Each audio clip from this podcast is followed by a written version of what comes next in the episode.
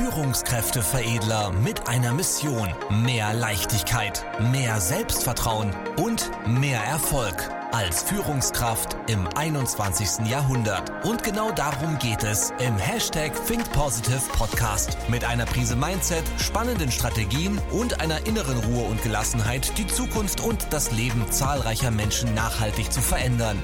Herzlich willkommen zu einer neuen Folge mit Führungskräfteveredler Manuel Weber. Jetzt beginnt dein nächster Schritt. Willkommen zu dieser Podcast-Folge. Und ich möchte diese Podcast-Folge mit einem spannenden Kommentar starten. Und zwar habe ich, also ich höre äh, ja, beim Arbeiten beispielsweise immer Musikvideos bei YouTube. Und unter einem Musikvideo, das war ein Live-Mitschnitt eines Konzertes, habe ich einen spannenden Kommentar gefunden, den ich dir einmal mitgeben möchte. Und zwar schreibt ein User unter das, äh, als Kommentar unter das Konzert, wie freundlich von den Smartphones ihre Menschen mitzubringen. Und ich liebe ja so äh, ironische äh, Kommentare auch so, die so eine Art Pattern Interrupt verursachen. Das heißt, wo man nicht mit rechnet, was man nicht erwartet. Und der passt auf jeden Fall dazu. Wie freundlich von den Smartphones ihre Menschen mitzubringen. Jetzt kannst du schon mal so ein bisschen bildlich vorstellen, wie das Konzert wohl war. Anstatt wirklich den Moment zu genießen, das Konzert zu genießen, die Stimmung in sich aufzusaugen, standen die ganzen Zuschauer da und haben mit ihrem Smartphone das Konzert mitgefilmt. Und das finde ich einfach traurig. Ja? Warum?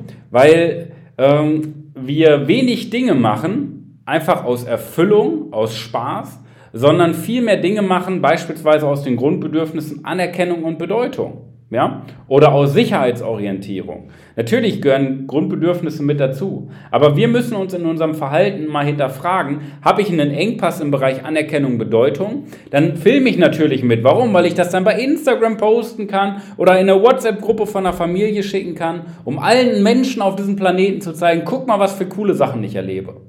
Ich finde aber, wir sollten irgendwann mal so erwachsen werden, dass wir Dinge nicht aus niederen Grundbedürfnissen tun, sondern einfach aus Erfüllung, einfach aus Freude, einfach aus Spaß. Ich spreche mal aus persönlicher Erfahrung.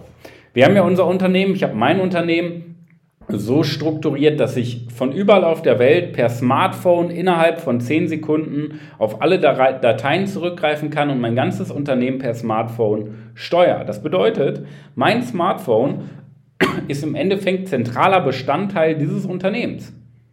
Und ich arbeite mit meinem Smartphone, was die wenigsten ja machen. Die meisten haben ihr Smartphone als Unterhaltung. Ich arbeite aktiv damit. Und das, wo, wo ich noch härter dran arbeite als an, ähm, als an der Arbeit mit meinem Smartphone, ist mein Smartphone nicht in der Hand zu halten. Und das fällt vielen, vielen Menschen heutzutage schwer, einfach das Handy mal wegzulegen. Aber ich glaube, das ist die Kunst. Weil wir sollten uns viel mehr hinterfragen, habe ich wirklich die Kontrolle oder hat das Smartphone die Kontrolle über mich? Und das merkst du auf Grundlage deiner Gedanken, wenn du das reflektierst. Dann siehst du, oh, könnte ich gerade was verpassen? Hat er wohl wer angerufen? Habe ich eine Nachricht bekommen? Ich muss noch bei Instagram schauen. Was gibt es Neues? Ich gehe bei Facebook, ich gehe bei Instagram in die Reels, ich gucke mir TikTok an, ich bin jetzt bei Threads.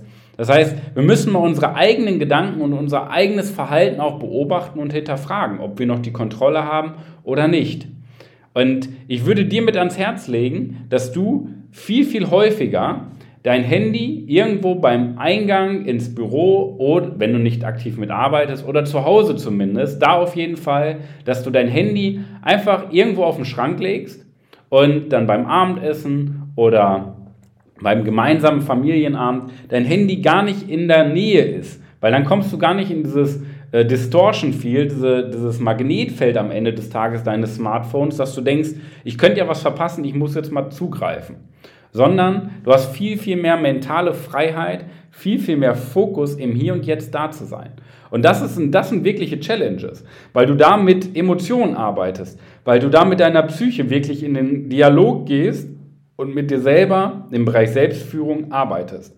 Und ich finde, das ist sehr, sehr spannend, weil damit hast du wirklich Kontrolle. Und damit hast du wirklich Freiheit. Weil Kontrolle hast du nicht, indem du immer erreichbar bist, indem du für deine Kunden, für deine Mitarbeiter immer ansprechbar bist. Kontrolle hast du darüber, indem du entscheidest, wann du etwas tust und du entscheidest, ob du das überhaupt tun möchtest. Die meisten haben aber Angst, weil sie denken, ich kann ja nicht mal einen Tag mein Handy auslassen. Ja, da könnte ich ja eine E-Mail verpassen, einen Anruf oder einen Kunde, der sich meldet. Das könnte ich ja verpassen. Und das ist Quatsch. Du lässt dich von den Umständen, du lässt dich von Grundbedürfnissen leiten. Du hast nicht die Kontrolle. Und das ist schlecht, weil du zum Spielball deiner Emotionen wirst. Du musst deine Emotionen unter Kontrolle bekommen.